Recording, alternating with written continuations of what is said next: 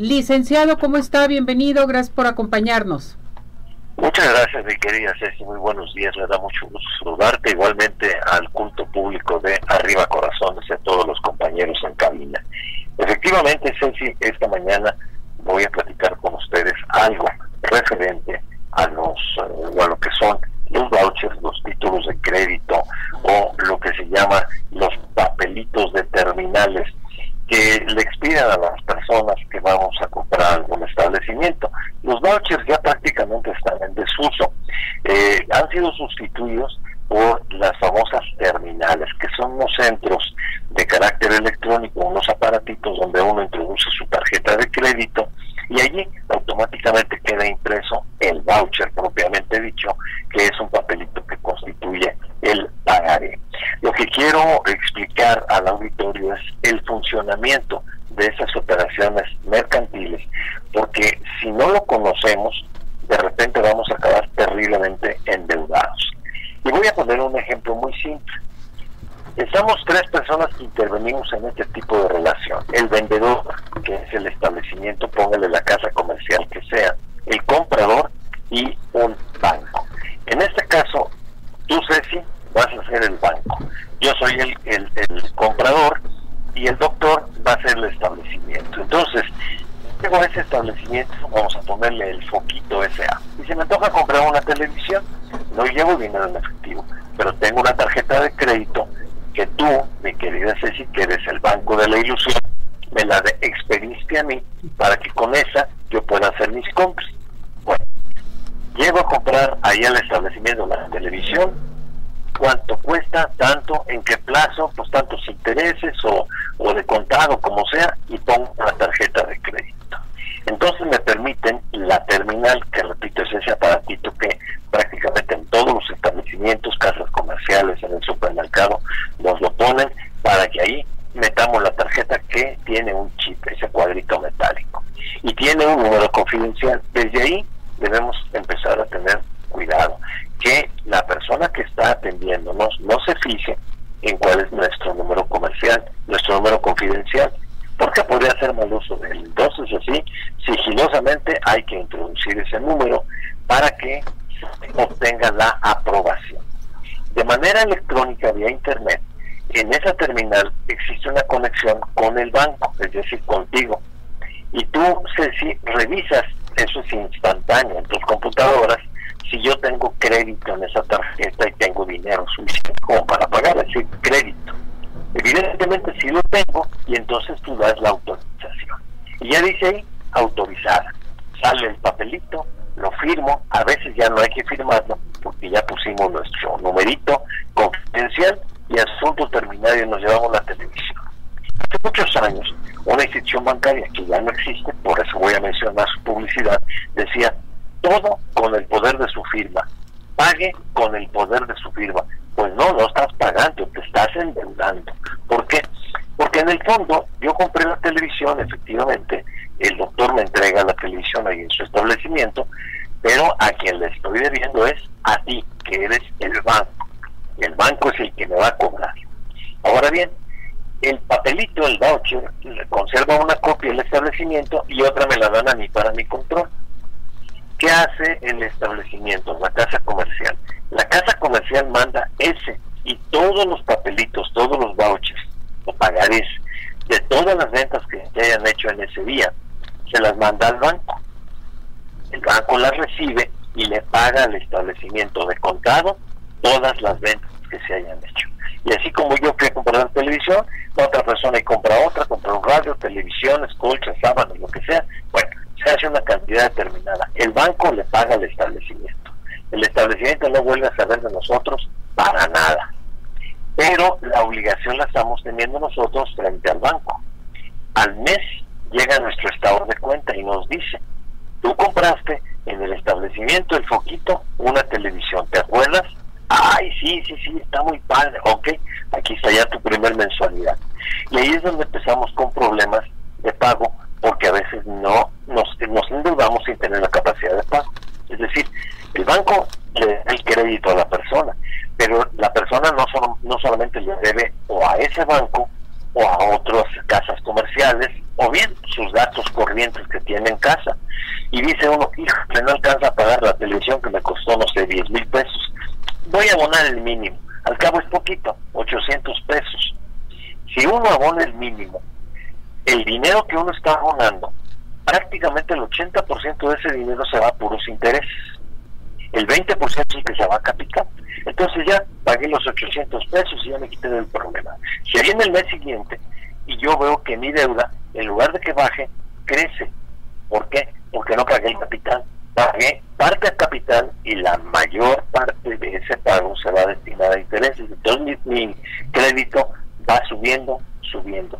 Y si seguimos perteneciendo a lo que se llama, desde luego eufemísticamente, el club de los mínimos, es decir, pagando cada mes el mínimo, nunca vamos a pagar la deuda. Y la televisión que nos costó 10 mil pesos, vamos a terminar pagando tres o cuatro veces más su precio, porque vamos a estar pagando prácticamente puros intereses. Si no entendemos este mecanismo, nosotros nos endeudamos sin saber, porque así como yo fui ahorita a comprar la televisión, y digo, ah, pues qué padre, voy a ir, tengo un buen crédito, y tú pues me vas a estar pagando mientras no llegue al tope que me concediste. Vamos a pensar que me dice una tarjeta de crédito que tiene un límite de crédito de 50 mil pesos. Entonces llego, gasto 10 mil en una televisión, luego compro 10 mil en otro lavador, en una lavadora y así me suelto. Pues sí, voy a gastar hasta los 50 mil pesos y me siento muy fregón, muy listo, muy grande. ¿Por qué? Porque con el poder de mi firma puedo comprar lo que quiera. Bueno, lo que quiera hasta los 50 mil pesos que me autorizó el banco. Primer punto. Segundo punto, al mes me van a cobrar. Hay personas que dicen, no, ¿y el banco con qué no te cobra si yo no le firmé nada al banco? No, no, no, sí le firmaste. Le firmaste, al meter la tarjeta en la terminal, se crea un pagaré que se llama el voucher. Y ese pagaré, ya lo dije, en la, en la casa comercial se lo manda al banco, se lo paga y se queda ese voucher con él el banco. Y ese es el documento con el cual el banco, junto con, con el contrato de crédito, con el que nos puede cobrar y nos puede embargar. Entonces fuimos por, la televisión y terminaron vaciándonos la casa y decimos, es que son unos abusivos. No, no, no, no, lo que pasa es que tú no pagas y no pagaste porque te quedaste con la idea de que el banco pues está casi casi regalando, me dio una tarjeta y con esa pago y sin meterle dinero me dan una tele, padre, no, no, no, no, así no funcionan las cosas. Por esa razón es importante ya como conclusión que cuando usted decida comprar cualquier cosa que la pueda pagar con la tarjeta de crédito, desde el mandado, ropa, eh, aparatos electrodomésticos, lo que usted quiera, lo que mencionábamos en programas pasados, las compras que se hacen por internet, calcule su capacidad de pago, fíjese cuánto está ganando cuánto le quedaría para estar pagando, si se puede, el 100% de la deuda. Es decir, si gracias al Banco de la Ilusión, propiedad de Ceci yo compré una televisión en el Foquito, que es la casa del, del doctor, la casa comercial del doctor, bueno, pues entonces al mes, a ver Ceci, aquí están tus 10 mil pesos, muchísimas gracias, y no debo nada, y sigo teniendo mi crédito abierto. Pero si empieza a pagarle los mínimos, muy probablemente no salga de la prensa. Así que ese es el tema de hoy, vayan con mucho cuidado, con mucho tiempo en sus compras. Exactamente, y ya cuando acordamos tenemos la soga al cuello porque le debemos a un banco, porque también es otro problema. Cuando nos llegue el estado de cuenta del banco, vamos y con otra tarjeta de crédito sacamos de un cajero para pagarle al primer banco, pero ya tenemos doble deuda. Pero tenemos que seguir pagando al primero y ahora los intereses del dinero que sacamos del segundo para pagar el primero y empezamos a enredarnos y eso es lo que debemos evitar a toda costa. De preferencia, si tiene dinero, compre y si no, pues no lo haga. Ya cuando se vea brillado a pagar con la tarjeta, nada más calcúlenme y decir, bueno, ahí me va a quedar tanto dinero libre, con eso pago y pague de ser posible el total cada mes. Sal de la tarjeta.